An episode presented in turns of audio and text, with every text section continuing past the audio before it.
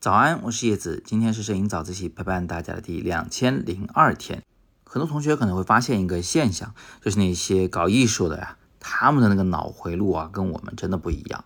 他们观察世界的角度真的跟我们不一样。很多我们看不到的东西，他们会看得到；很多我们不以为然的东西，他们却把它变成了艺术品。为什么会有这种鸿沟呢？我们又应该如何去训练自己呢？哎。这个话题其实非常有趣。我最近读到一本书，我很喜欢，叫做《贪婪的多巴胺》。这本书主要介绍的是多巴胺在大脑的这个脑回路中是如何工作的，如何来影响人们的思维、人们的行为的。其中啊，他就提到，人呢是有一种能力的，我们可以把很多的事情抽象的去看待它。啊，换句话说呢，就是现在流行的。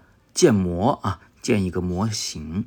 比如说汽车这种东西，其实每部车每个型号长都不一样。但是除了婴儿以外的每一个人，其实都只要瞥上一眼，我们就知道那是一辆车子。为什么呢？因为我们不看那些细节，我们只看它是不是一个平台、四个轮子。当我们的大脑这样来工作，我们就可以很省事儿啊，在生活中就不必去关注那么多的细节，从而把注意力集中在更重要的事情上来。但是啊，这种建模的过程呢，也会带来一个效果，就是我们就不再关注那一些细枝末节的事情了。有的东西看上去无用，所以我们就自动忽略了它。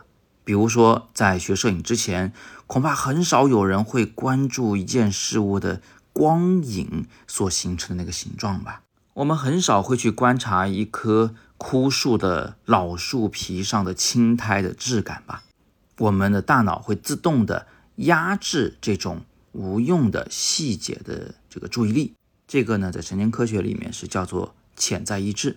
而有那么一群人呢，他是低潜在意志的，就这些人呢，他特别关注那些根本不重要的细节。啊，如果严重的话，他确实会在生活中造成这个严重的困扰。但是如果不严重的话呢，啊，他可能就是艺术家。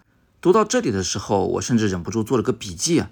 我说，我常常告诉我的学生们，要像孩子那样，对一切都充满好奇，推翻所有既有的概念，去重新观察这个世界。你看，这就是我的建议。在学摄影、学艺术之前，我们的大脑所建立的千百种模型，对我们的生活非常有益。它能够让我们以最少的能量活在这个世界上啊，不用为那些细枝末节。呃，绞尽各种脑汁，分散太多注意力。但是呢，在学摄影的时候，学艺术的时候，我们要做的是通过重新观察那些不重要的细节，来打开自己的脑回路，将那些看上去对生存这件事儿没什么意义的小细节中，去进行重新的组合、重新的利用、重新的创造。